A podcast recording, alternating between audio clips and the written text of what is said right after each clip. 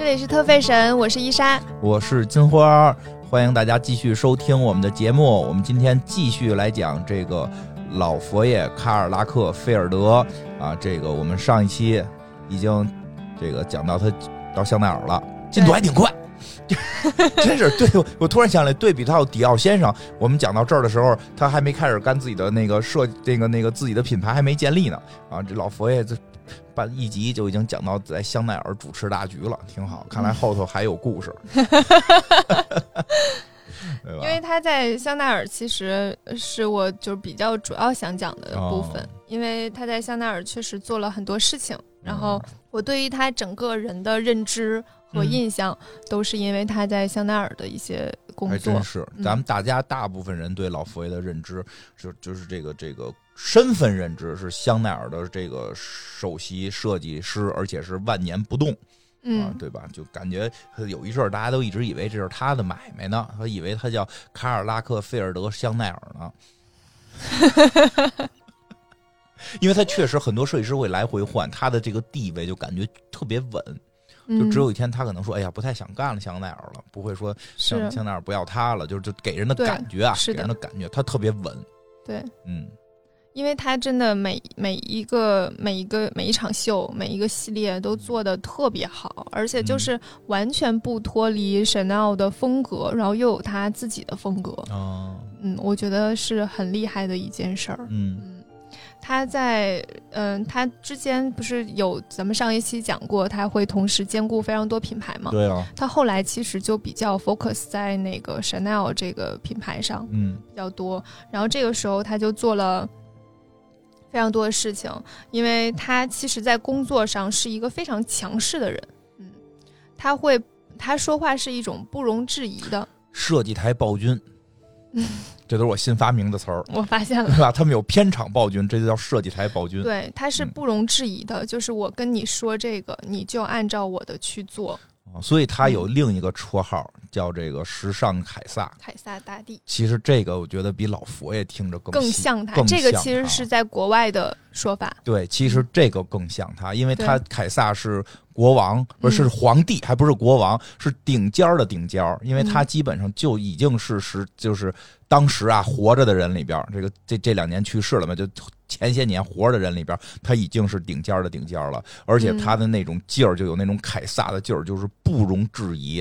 是的啊，有一个他的帝国。对，他在从设计、设计开发一直到最后市场营销，然后整个秀怎么走什么的，他都要自己亲力亲为，关注每一个细节。对，然后那这些所有东西他不可能自己去做，他会吩咐其他人去做，但是他要自己去拿主意。明白。然后其他人去做的时候是不允许你有你自己的想法的，你就按照我的想法去做就好了。嗯，就说是几厘米就是几厘米，你别说哟这做出来怎么不太好看呀。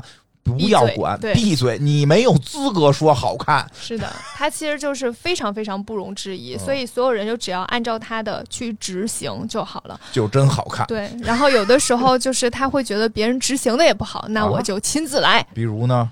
就比如摄影。我真别说这，他不可能说这 T 台不够直，我亲自给你拿木锯，对吧？肯定是这跟艺术相关一点，因为他摄影还挺厉害。对他。自己拍了非常多的那个 Chanel 的宣传照，然后他也真的是去好好学习过怎么去摄影，所以其实就是从我一直都觉得，就是你要做你擅长的地东西，然后其他的去交给其他人人擅擅长，这样的话你能最大的发挥自己的价值，也能发挥别人的价值。但是显然卡尔并不这么想，他就会觉得 就是我才是就是对的，没有人。就是我去学一学都会比他们强很多，然后我就一定他会花时间去做这件事儿。他我会觉得就是你你这个时间为就是你学摄影的时间为什么不去好好设计？他就不人想法就不一样。对，这个而且想法不一样。主要是他可能真的是有这天分，他的摄影作品还算我觉得算比我也不是特懂啊，当然确实很多这个时尚大片他拍出来的，而且他有时候还出镜。嗯，是的，他有时候还出镜。我记得以前看过好多照片，就是。他给模特拍照，别人在拍他，但是他们说可能举的那个就是拍他的那个相机也是他都提前弄好的。他非常，我就是用用台湾话说哈，他特别精，我都听不懂你说东北话行不行？就是特别拿劲儿，特别嗯，偶像包袱特别重，是吗？非常，嗯，就是他在纪录片之前花非常时间去调光，然后非常多的时间就是要要显现出自己的那个状态得是好的。我觉得这不叫偶像包袱，他叫追求完美。有点偶像包袱，我觉得你仔细想想这个人，可能可能是相关的。反正那会儿我们上学的时候说他是叫什么？这个说摄影师有几种，一种是大概会在自己的片子里边出现，嗯，有的人会有的摄影师是绝对避免在自己的片子里出现，嗯，他属于是那种会在自己片子里出现的。我记得我记不太清了，我记得以前好像是看到过这种故这种大片 Vogue 的吧，就是比如说他给别别的姑娘拍照，别的姑娘的眼镜里能够反射出是他在拍。嗯，就是他非常注意这些小的细节，就是那是一个系列。其实每哎，你就说这不算不是偶像包袱吗？就是他挺喜欢展现自己的啊。我我以为展就是偶像包袱是不好意思展现自己。不不不不不，就是首先他是个偶像啊，对他肯定是偶像。对，他把自己打造成了一个，而且他他不允许自己不好，他不允许自己有一丝问题。这叫偶像包袱，就是嗯。我以为偶像包袱就是不愿意出镜嘛，因为啊，完全不是。我经常跟人说说的，你快跟我录节目，哎，不行，我有偶像包袱啊，是怕出错哦，怕出错，对，是不允许自己有错。他不怕出错，他也不允许自己有错，因为他就不会有错，他太完美了，他追求的。对，他是不允许有一丝一毫的问题的。嗯，对，确实，他就一一切都变得就是就是非常非常丝丝丝丝。入扣那种，对，你看他的作品，你就能够治治这个强迫症。然后，嗯，他其实是一个不大擅长跟别人打交道的人。是啊，对，他跟人一他跟人一小姑娘因为点事儿，什么 十年没说话，这。同时，他在他在工作当中也是，就是他这种不容置疑感，也会就是大家并不会很喜欢他。那肯定的。呃，反正他的性格吧就是这样，但是大家对他更多的就是崇敬、崇拜，就是确实对崇敬，嗯，就觉得你确实就是确实是有才华，确实服你，确实是厉害，嗯，但是他确实是不善于与人沟通。然后他当时采访的时候说了一句话，就是，嗯，就是采访的人问他说，周围是不是有很多人赞美你啊，什么之类的，就是大家都很很很敬佩你啊。他就说说，周围有很多人奉承和赞美我。但是你得知道他们为什么奉承你，为什么呀？就是他，他非常明确知道，就是大家，他他就是一个比较抗拒别人的善意的人，他会觉得你就是，呃。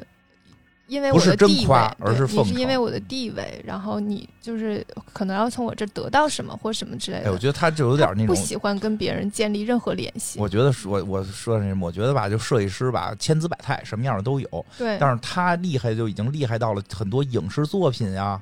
很多这个小品里边设设计师，我觉得都是拿他当模板，嗯，包括那个小马宝莉里边也有以他的这个造型的小马。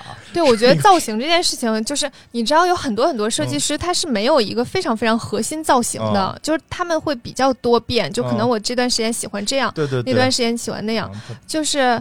呃，卡尔基本上是在他呃减肥之后啊，这里说一下他减肥的事儿吧。就是他曾经是个胖子嘛。对，我是在我这事儿我知道的是，因为我们在上学的时候学迪奥那课教的他，我匪夷所思为什么吧？您往下听。对他曾经是个胖子，然后但是呢，他当时就是特别喜欢迪奥的那个西装。迪奥男装，迪奥的男装，其实迪奥据据我们老师说，迪奥的男装的这个水平特别特别厉害，不比女装差。其实从迪奥品牌来讲，可能男装真的比女装厉害。对，特别厉害。只是因为女装的变化比较多，就容易对比较对比较容易有亮点。但是实际上他们男装是真的非常厉害。迪奥男装非常厉害。对，然后老佛爷就为了把自己塞进那个迪奥的衣服里。怒减，他从就是数据上显示是十三个月，就一年零一个月减了四十七公斤。他以前是个胖子，四十七公斤，九十六斤，快差一点就到我现在的体重了。对，对他很神奇，他以前是一个胖子，是的。现在大家可能而且就花了一年，对，一年多一点儿。这人非常有毅力，据说当时很多是这个质疑他，说你是不是嗑药了。嗯说，他不嗑药，对，他是不抽烟不喝酒。就，就是减，就是愣嗯。减，而且我要保持，因为我要穿迪奥男装，他就一直愣保持。然后他就真的一直都穿，就是他当时就是穿了这个黑黑西装嗯。这一套衣服，然后。嗯、其实大家也应该都都知道他那个经典的造型，就是黑西装、白衬衫、黑墨镜，然后他的头发是白色的，然后扎一个马尾，对，然后戴一个皮手套，霹雳手套，然后穿一个黑色的靴子，经常都是这样的。然后有很多记者都问过他，就是为什么要就是打扮成这样啊哦什么的。呃，他说就是戴手套这件事情是为了减少跟别人的接触，哎呦，是，嗯，所以他其实就是一个不喜欢跟别人发生联系的人。然后他觉得头发这个事情是因为这样的头发比较好打理，嗯而且不需要经常去剪头发。啊嗯，可能是因为他真的很忙，没有时间剪头发。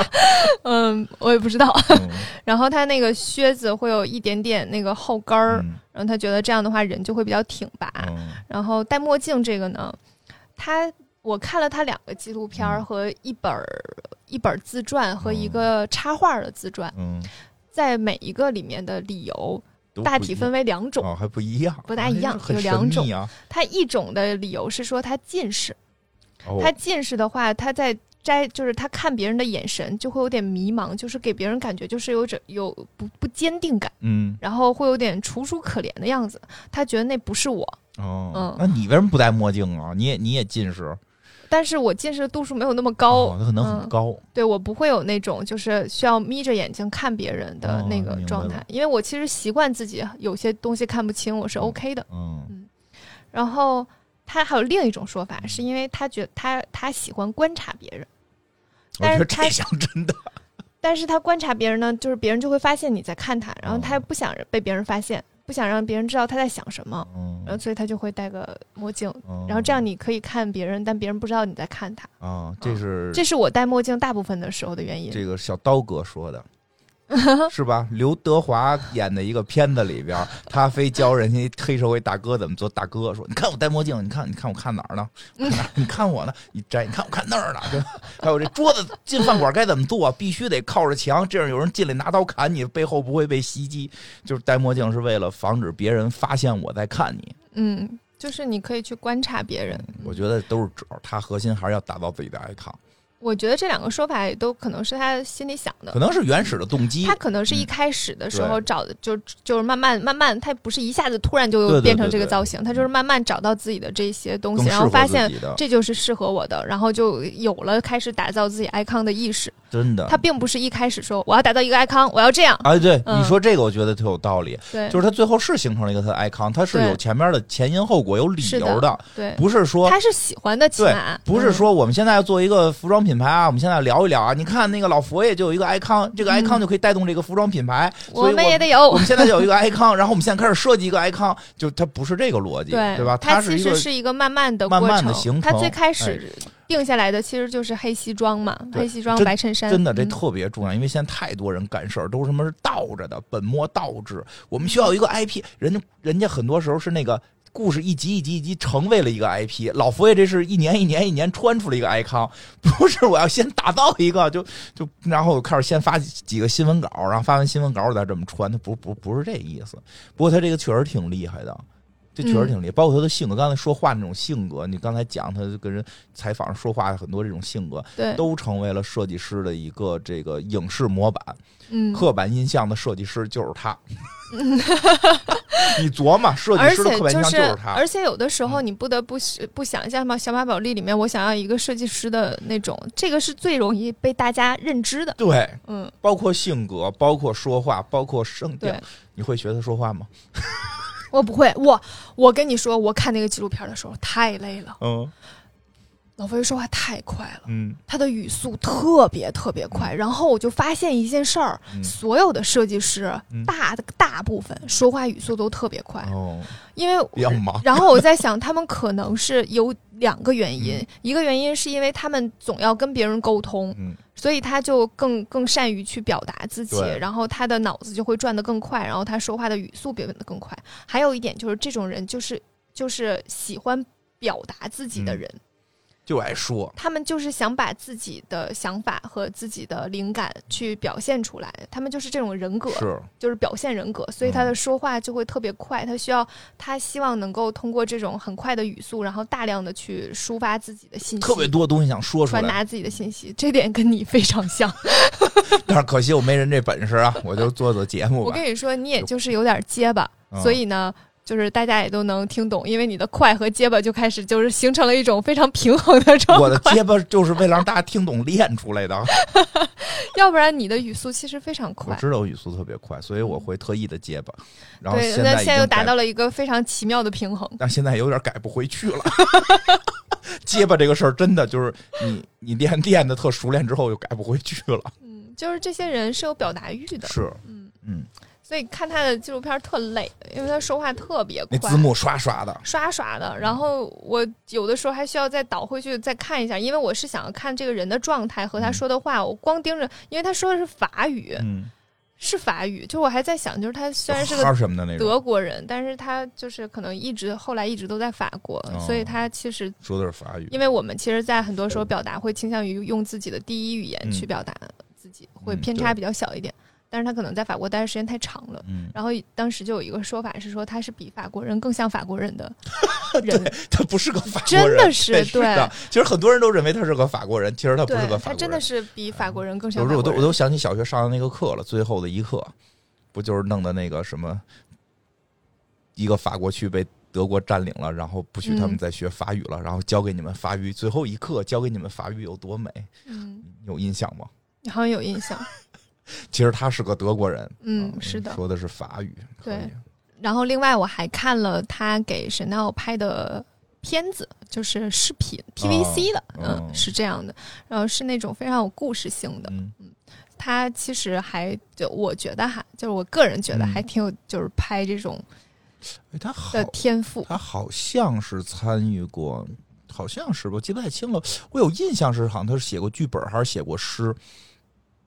我们上学时候学的，就是说，老师当时就说，他不光是在服装这一件事上特别有才华，他在艺术方面，他所有跟艺术沾边的都特别强。其实，在影视、文学，他好像都有一定的涉足，而且都很厉害。但是那些并不是他这辈子要主攻的。对，他是真的。你毕竟你时间和精力是有限的，他已经做四个品牌了。对啊，你的时间和精力已经大部分都在这儿了，其他就是。那就是说，平时那他他，但是那些领域他稍微碰一碰，就大家会发现，我操，这个人太有才华了。对，他真的可以去唱那个《让我再活五百年》，因为你知道，就是。就是这种，呃，很多设计师可能是为了表达自己，然后拍一个片子，但是那个片子拍的就是太太过于平面化，就是它更像一个平面的累积。它不是电影语言，对，就你懂我意思我非常懂。对，就是，但是他拍的啊，对，但是他拍的就是电影语言，对，就是觉得他学了，厉害的，嗯，而且他会，就是觉得这人挺厉害的，就是说，其实他也不承认这事儿也不是个无师自通的事儿，他也会学，他怎么学咱不知道，是对他摄影也是学，是拜师啊，还是偷偷网上搜啊？就他呃，有一点是他真的是特别爱看书啊，对他特别爱，他有一个他，因为他就是。不抽烟，不喝酒，然后也不会有一些就是不好的嗜好。然后他他又不大与人交流和沟通，所以他很多很多就是他自己的时间，他都是在家里看书，就是看书。对他很喜欢看书，然后他家里面的书籍量特别大，因为有一些采访都是在他家里面的那个书那个书房拍的，就不一样。我觉得他到后来有点成精了都。是的，这算夸人啊！就是这种不是凡人能办到的事儿，我觉得就是靠他后来拼他看书的这个这个这个量，他确实真的就是很多，还包括一些技术性的书，所以他拍电影啊什么的就都特厉害。但就是怎么说呀？这个时间太有限了。是，然后他也做过很多其其他的事情，就比如说给一些美国的一些卡通片配过音。然后还有 不是叫什么校园娇娃，我也不知道那个是什么。然后还有在给那个呃一个电视游戏当嗯担任那个广播主持人的一个一个角色，就是一个播客，对，就是他自己弄了个播客。他还有当过就是法国道路安全的那个模特宣导。我觉得那个特别有意思，就想想提一下，是因为那张海报还挺逗的。那张海报里面就是老佛爷穿了一个那个呃黄色的背心儿，嗯，然后他那个海报上写的是：“我知道这个黄色的安全背心很丑，跟任何衣服都不搭，但是它可以救你一命。”太像他说的话了。他很丑，他很公益，但是他就是很公做这种。他会做很多，就是很多他觉得应该做的事情。嗯，然后他的涉猎也是很很奇怪。嗯，就这几件事儿，我觉得每件事儿都不挨着，但是他都会去干，还挺有意思，好玩的。他的形就是刚才也不是说到他的形象嘛，因为他的形象也做了很多，就是像芬迪的一系列的，就是有一个系列就是以他的形象去做的，还有呃跟泰迪合作的。嗯。也有一个就是他的形象的泰迪熊哦，所以他其实，在打造自己的个人 IP 的那个角度，还还就是还确实做的挺好的。我在想，我是不是应该打造一下自己个人的这个，把我这朵金花送给你。然后在这儿说一个，就是想想聊一下他在 Chanel 做的一些秀吧。嗯，然后从从哪儿开始聊起呢？从一个他。有做过一些建筑设计，从这儿开始聊起吧。就是他当时受邀去去设计，就是第一座人工岛屿的豪宅。这个豪豪宅叫伊斯拉莫达，就是在迪拜的一个人工岛，是完全填海填出来的。做做做这个建筑，对。然后他去设计了大概八十个豪宅，就是这个人工岛上面有八十栋，呃，像别墅吧。嗯，这样的房子，然后他他他去做这个设计，他把那个很多服装相关的一些理念都应用在了建筑设计当中去。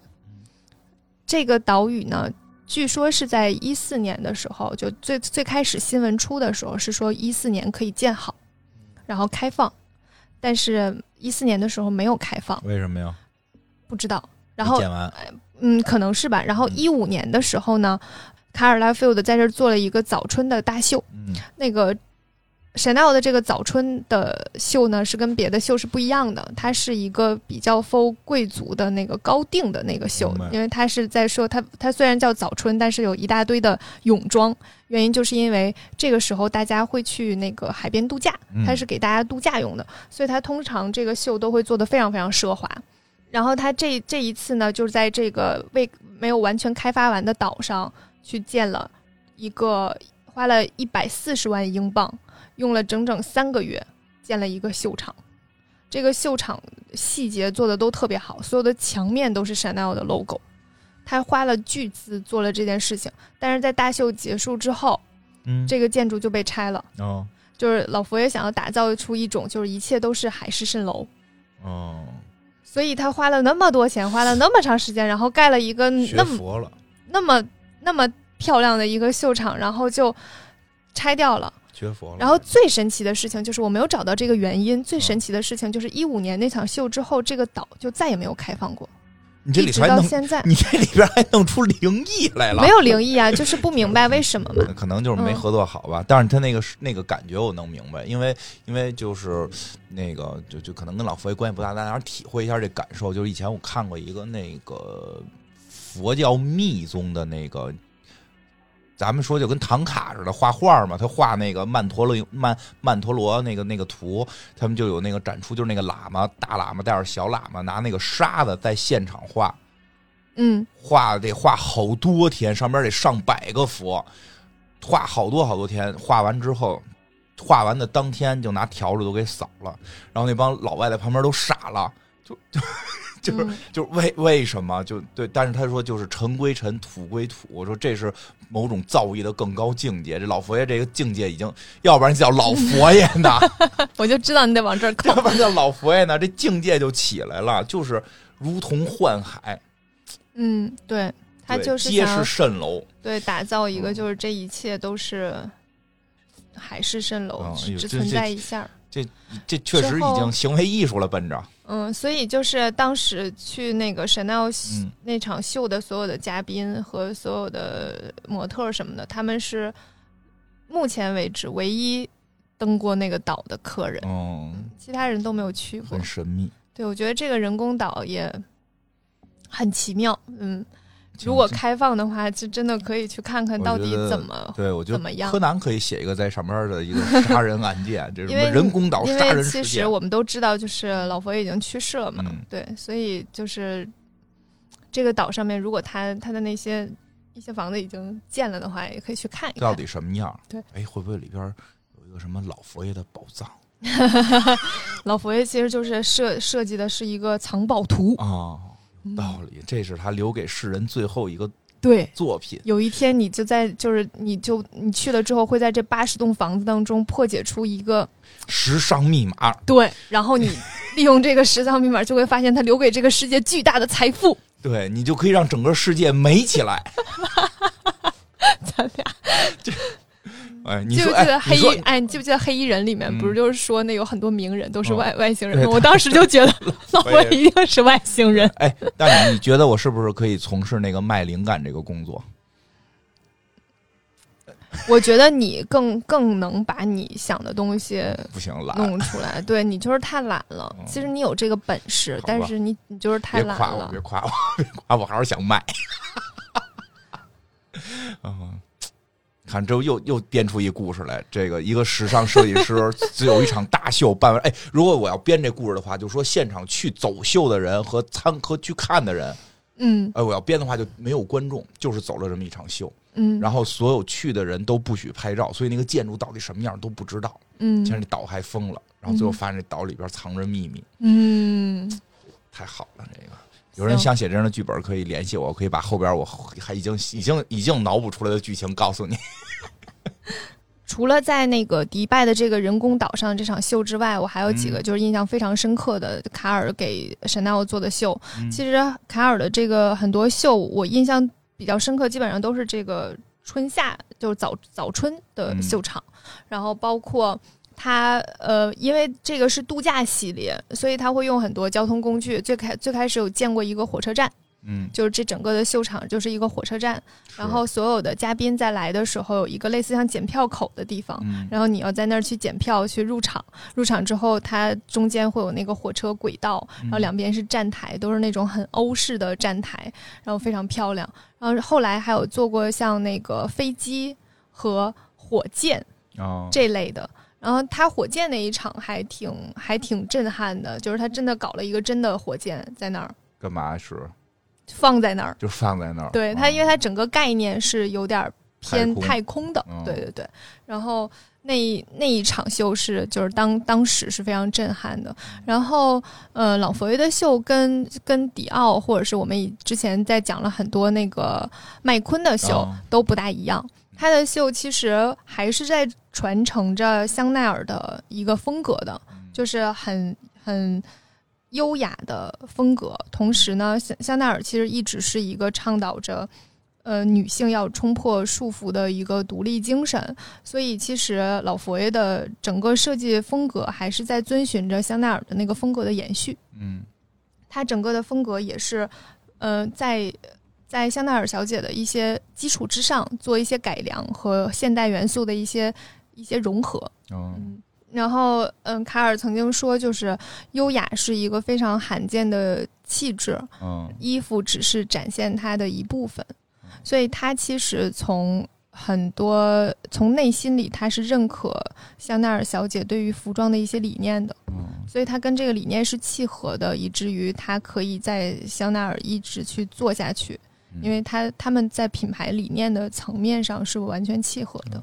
反正之前刚才也说，这个他接手之前，香奈儿好像有点开始走下坡路，是吧？是的，是的，对吧？等于他接手之后，这个牌子又成了世界的这个时装界的顶梁柱，对对吧？因为这个真的就是大家有兴趣，其实可以去搜一搜那那些年的这个香奈儿的这个服装，去可以去看一看，就是它的这个。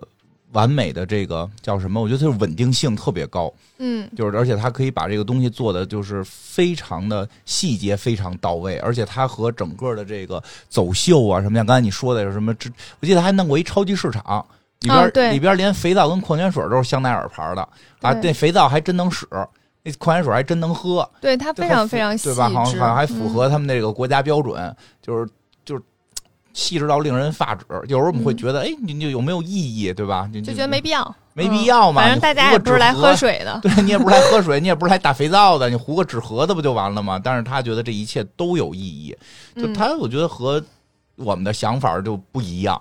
嗯。对吧？你你瞧，你弄那超级超级市场里边搁肥皂，什么多多占预算呀，毫无意义，对吧？这怎么审批过？当然他是自己审批自己了，肯定是能过。但是就是说这些细节让他做的东西就是这个特别的，嗯，这种。因为很多品牌是忽好忽坏的，对。就他有一年的秀特别特别震撼，然后。就大火，然后可能又一年的秀就不大行，然后又又对又一年的秀不大行，然后就赶紧换一个设计师，然后之后就就有可能出现设计师接手之后还不大行，然后就换另一个设计师。听着跟足球队换教练似的。对，有可能这个设计师接手了之后就很好，然后结果再过两年好像又不行了。嗯，或者设计师就跑了。对，卡尔的就厉害，就厉害在就是他每一个每一场秀都很好，就是有的时候会特别特别好。而且基本平均都很好，对对，而且基本都不跑，就是是的，对吧？说哪儿还有一个更高薪的，没关系，我也接了，能接着做。我有的是，我有的是精力，嗯，对吧？因为我记得芬迪他真的是做的时间非常长，因为一般大家都会说的是香奈儿这这条线嘛。以后聊到芬迪肯定会单独说，但实际上他个人给芬迪做的时间也还是挺长的，嗯，不短，反正，嗯嗯，我觉得就是，嗯，他是一个工作狂，然后他。就是我，我那个时候在想，就是他工作到底追求的是什么东西？嗯，对吧？就有些人工作是为了赚钱，有些人是为了就是可能实现自己的价值，能够为这个世界留留点什么。嗯，然后我就在他各种采访和那个书里面去找答案。嗯，然后他有说过一句话，就是。他觉得满足感对于他来讲是最大的动力。哦，嗯，他追求这种满足感，因为这种满足感可以消除他的犹豫，然后能够让他不断的往前走。然后，所以他就认为他的一生应该一直这样工作，因为工作可以带给他非常多的满足感。其实这个可能就是老天赏的，就是老天给的。因为我记得以前我上学的时候，有有一个同学，班里有一同学，我觉得就是。就是他学跳舞的，但是学的可能，反正我没觉得学多好吧。但是我觉得他就是有那种为了舞台而生的感觉。嗯，就是他上了台，他就抽风了。就是你能感觉出，就跟台下是另一个人。就是他的那种喜悦，不是说他乐啊，咱就是说你能感觉出的那种光芒万丈，那种激情。因为他可能跳的没他没那么好，所以并没有光芒万丈。就是说你感觉到他觉得那台上才是他。像你说的那老佛爷这种，就是。他这一切能消除他的那些负面情绪，对他需要那种满足感，对他工作会给他带来这种满足感。然后这所有满足感就能够一直推着他往前走，他就会觉得周围所有的一切都不重要了。对，你说这个工作，我解释一下，不是那个一直上班的意思，是对他对于就我们刚才聊的这些，从设计设计创作到对他的满足感，不是说哎我只要到营销，我天天 都要自己干。对他的满足感是他最终他所创造的一切东西的成，你会发现他自个儿干，他关注的是他的东西的呈现。对，因为他非常明确，他他他的目的是把他的作品呈现给大家。嗯，这个过程中，服装制作出来是一部分，那拍摄出的大片儿也是，拍摄出的 TVC 也是，所以他特别在乎。包括包括，就是因为走秀一般一般，这个设计师也要去走嘛，对吧？所以他对自己的要求也特别在乎，因为他也是这个秀里边可能最后要出场的一个重要角色。因为确实有些设计师是比较在乎自己的服装，就是比自己自己的设计，自己最后出来的时候穿个牛仔裤，这也很正常，这非常常见，对吧？对。但是他呢，是把自己融入到这个走秀的舞台，他融入到自己作品的一部分里，嗯，包括他的摄影作品，对吧？万一别人眼镜里反出我来不够帅怎么办？对吧？就是。都必须要做到这个完美。对，他是他是他是这种东西，他的他他所想的、所设计的，最终传达到人眼睛里中间的每一个过程、每一个流程、每一个步骤、每一个细节，他都那么在乎。嗯，最后呈现出的完美是给他自己的一种这个满足。嗯，是这个这个这个确实挺厉害，所以他也难怪他最后是这个成为时尚界的所谓的时尚界的凯撒嘛。嗯，这个。地位不可撼动。对，当时还有那个就是访谈的人还问他说：“就是你为你你怎么看待？就是你会有这么如此今天如此这般的成就吧？”然后卡尔说：“我只是想要拒绝平庸而已。”嗯嗯，就是他就是他从小就是这样。就我们当时不是讲小的时候就想要与众不同，他长大了之后，他仍然是这样，他就是不想和别人一样，也不想跟别人过的一样。嗯，就是大家可能呃会会去做一些就是自己在我们看来可能偏生活的事情，就跟朋友一起出去玩啊，然后谈恋爱呀，然后然后结婚啊，生孩子呀，就很多人是这样过的嘛。但是他觉得我不要这样过，嗯，我要过得不一样，我不我要过成我自己的生活。明白。他会追求他自己想要的，然后。我觉得人人是就是有些人会很刻意的追求与众不同这件事儿，对，是有人这样，对，但是他所追求的与众不同，并不是真的他让他自己感受到快乐的与众不同。我明白你说的意思，你说的有点深，就是说吧，对，老佛爷吧是真的与众不同，对，他不是，就他其实就是他是真的与众不同。有的人是希望自己成为老佛爷那样的人，然后觉得应该与众不同。其实你也可以变得。特别同嘛，就如果你的追求就是跟大家特一样，就完全可以，这才是关键。你想与众不同，不是因为老佛爷与众不同，你要跟着他与众不同，那样的话，你反而你就就就就就就俗了。对，其实我想说的一个概念是什么呢？就是，嗯，他是一个他的性格就是这样的性格，他就是一个这样的人，嗯，然后他。本人就跟别人不一样，他天生就与众不同。对他天生就与众不同，他也追求与众不同，他也最后真的与众不同，他也。确实不平庸，嗯，但是其实你并不是说你也你也要这样，你也要你这样了，你就是与众不同了。其实不是，真的是是你说这个，你把头发给梳一小辫，弄一霹雳手套，是的。然后这个，你觉得我所有的事情都要讲求细节，我都要把所有东西做到最完美再呈现，但是实际上并不一定。对，因为现在所有设计师都这么说嘛，你就显得非常非常的与众同了嘛。你现在就得说，我就追求不完美，对吧？我就追求残缺美，这是谁来的？山本耀司吧，嗯，好像是吧，反正是是是，好像是山本耀司，不是残缺美的那个什么，对吧？你看人家这与众不同追求的，对吧？这个有点意思。是的，反正大家先要了解你自己嘛，我觉得这是关键。先要了解你自己，然后就会找到自己。而且更关键的，我觉得是那句话，就是说做完这一切之后，是能让他的犹豫跟迷茫都消除。嗯，太多人做完这一切是更加的迷茫，更加犹豫，更加犹豫。就我这样到底同不同？要不然没成为老佛爷呢嘛，对吧？那佛祖就可以摒除这些执念。佛祖就说嘛，说你要是一心想成佛，你就有执念了。嗯，问如何成佛，必然成不了佛，你有执念。问如何与众不同，你就必然不会与众不同。有道理。我发现你最近开始修佛之后，确实说话变得稍微有道理了一些，不像以前胡说八道了呢。哦，是吧？还是老佛爷嘛？老佛爷很厉害。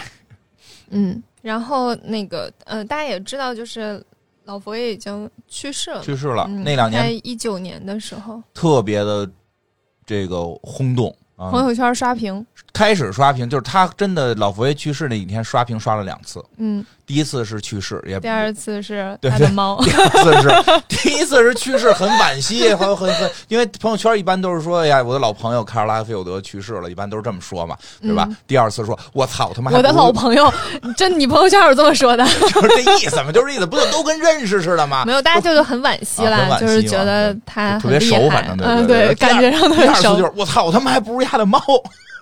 是是这样的，就是大家其实就是对老佛爷有了解的人，其实对这个猫一点都不陌生，因为它出现太多的地方了，各种杂志，只要老佛爷拍那种个人照，都会抱着他的猫。嗯嗯，然后那就给大家，因为我对这个猫很感兴趣，所以给大家讲讲这个猫的故事。都是养猫人嘛，因为我有一只猫，然后哎，金花有一只猫，对，金花现在也是有猫的人了。这是我的第二只猫了，第一只猫已经去世了，嗯，就是第二只猫了。呃，老佛爷的猫叫舒佩特。嗯嗯嗯，其实这个猫吧，一开始不是老佛爷的，不是老佛爷街上扑的。嗯，对，也不是他就是花钱买的，也不是就是谁谁谁家家生小猫给他一只，并不是这种。你说这太有画面感了，打电话，喂，卡尔，家里母猫生了四个小猫，你要不要过来挑一个？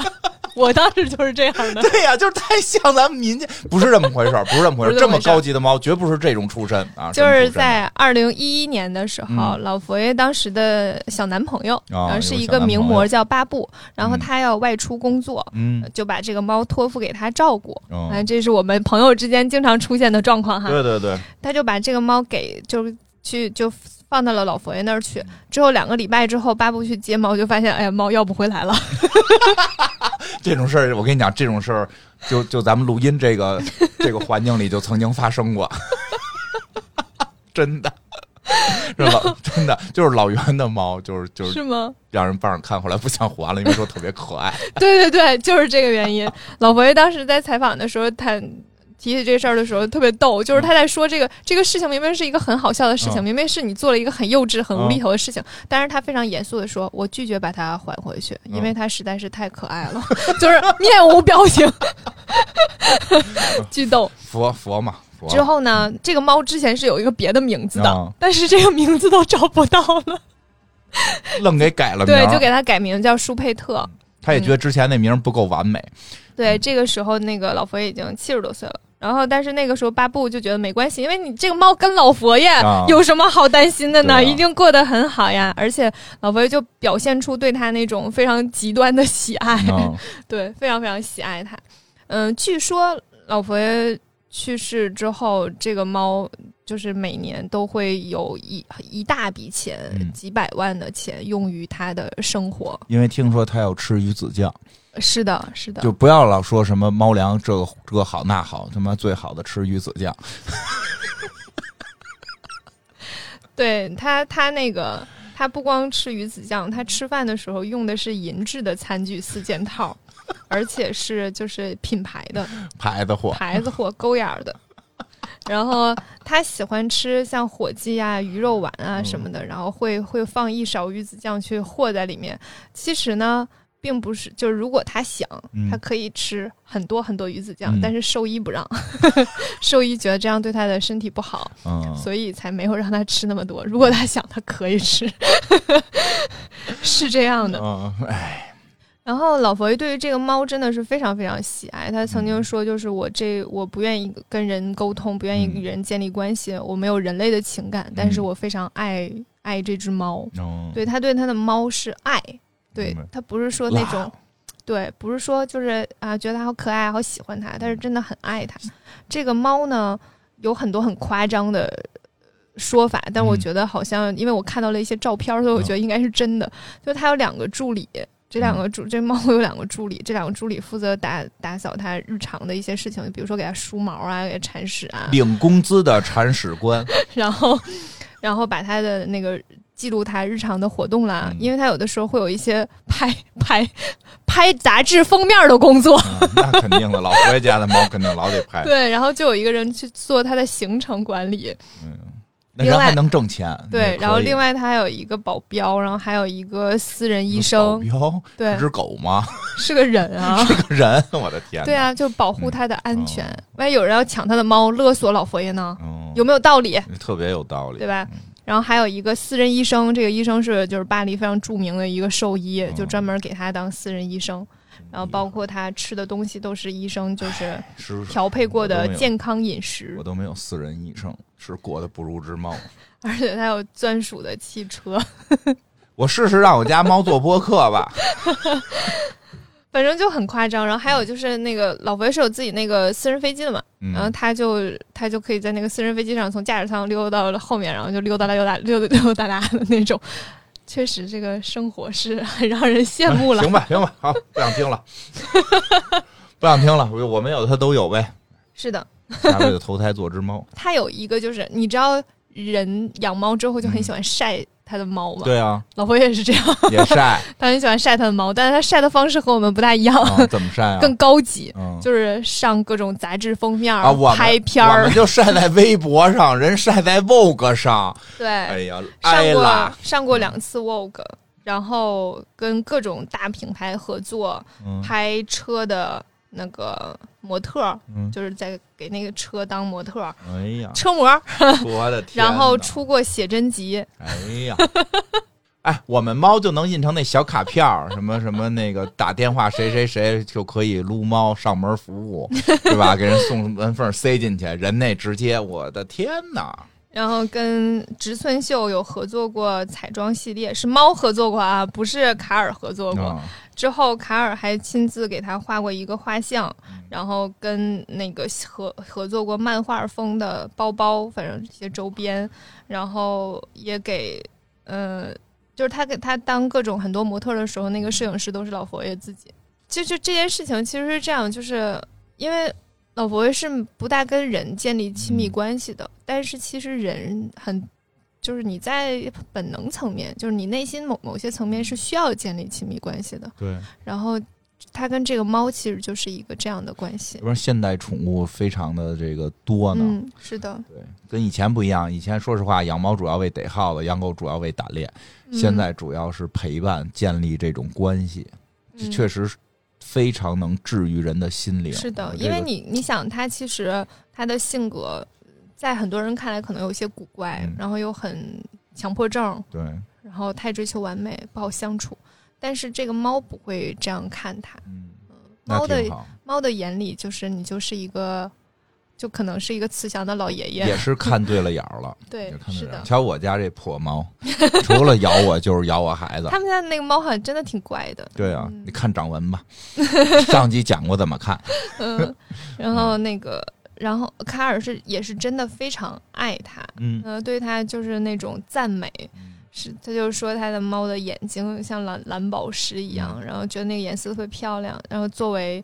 二零一二年的那个春夏的高定的主色，嗯，就用的是它猫的眼睛的颜色，已经不从人身上寻找灵感了。嗯，对，这是他的新的缪斯。是的，对，没错，他也是这么说的。他他后来就是养猫的第二年，他就说说那个呃，舒佩特从胡须到他的叫声，所有的一切都能给我灵感。说他是他是我心目中的呃盖尔加堡。哦，嗯，就是他他。在他心里，他就是他的灵感缪斯。我确实是这个动物，这大自然创造。我也有时候偷偷仔细观察过我们家猫的这个胡子呀、什么眼睛啊，确实挺。你看，反正玩命看，我觉得还挺有意思的。我觉得猫的眼睛特别逗，就是你从侧面看，它有一半对，然后它鼓出来，它有一半是透明的。啊，对对对，像一个小玻璃球一样，是挺有意思的。我觉得是的。俩俩他妈铲屎官跟这 讲老佛爷夸了半天猫，还有猫真的就是很可爱啊！就我也特别喜欢小，我特别喜欢动物，主要是是你都穿身上，然后那个穿的不对，就是是开玩笑的啊，那个伊莎穿的都是那个非非动物真皮毛。是这么说吧，都都都是人造的。我只是我其实比较倾向于花纹儿，对我其实对于就是环环保皮草我都没有什么，没有什么，对对对对，就是哪怕是那种人造皮草，我都没有很喜欢，没有貂。没有，我不是很喜欢。没有貂啊，那 你怎么那么遗憾呢？怕我在东北混不下去？对呀，不是说东北姑娘都得有个貂吗？你说没有，我就怕你到时候这个没有了。就是其实，在在我家那边也是年纪大的人哦比较多，年纪轻的人喜欢的还是少啊，还是穿高梯叶，挺好。我我是反正我是喜欢花纹的，嗯嗯，确实，我我觉得就是动物花纹就是很漂亮。然后还有一个就是看我翻到了就是老佛爷的一个 ins 上面的一张插画，嗯，那个插画呢是老佛爷跪在那儿跟自己的猫求婚的插画，然后配文是现在还没有没有能允许动物和人的婚姻存在，我也没有想过自己会爱上一只猫，他 甚至想跟那个猫结婚，就真的是很喜欢，嗯，我觉得这个猫就是它在出现的时候它已经七十多岁了嘛。就可能在一定程度上是抚慰了他的心灵的，嗯，然后提供了他一些陪伴，因为他就是一辈子不容易，对，是的，风风雨雨，感情经历，请且听那个上上一季的节目，嗯，圣罗兰的那一期我们有讲了，对，讲了他的感情就是他感情线也不是非常顺利，嗯，然后他一生都在。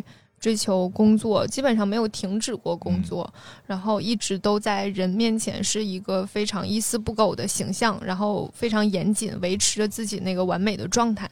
其实他一定也会有非常疲惫的时候，也晚上哭。他应该会有疲惫的时候，就是你回到家，你摘下墨镜，你你还是要面对你自己的。也摘下墨镜，裤腰带松开，肚子都啪的卸过来，然后往眼睛里点两滴眼药水。人背后都这样，这这是真的。就我没看见啊，但我就这意思。有的时候人就是 对啊，会在就是你想他回回家，他一定是把手套摘掉，然后把西装脱掉，他不可能在家还穿着西装。哎，他会不会跟人那个的时候还戴着墨镜？应该不会吧。然后摘一下太阳镜，然后换上一些比较舒适的衣服在家里，然后这个时候那只猫会陪伴它。我觉得人有的时候是需要有另一个人能够见到自己真实的样子且还爱自己的。是。就是他一直在维持一个形象，很多人都就说没有见过老佛爷摘摘下墨镜是什么样。嗯，虽然他有的时候偶尔会因为采访啊，然后摘一下，会摘一下让大家看一下，或者是我不是瞎子。嗯，对对，就是其实会的，但是但是他大部分时候就是都要维持自己的那个形象，挺累的，挺累的，所以。我其实特别能够理解，就是在最后出现了一只猫，猫这个生物就是会让别人感觉到这个世界的温柔。嗯嗯，在老佛爷去世之后呢，那个舒佩特他也也就是这只猫也有一个 ins，然后发了一张图，文字是我的下辈子想以舒佩特的身份回来。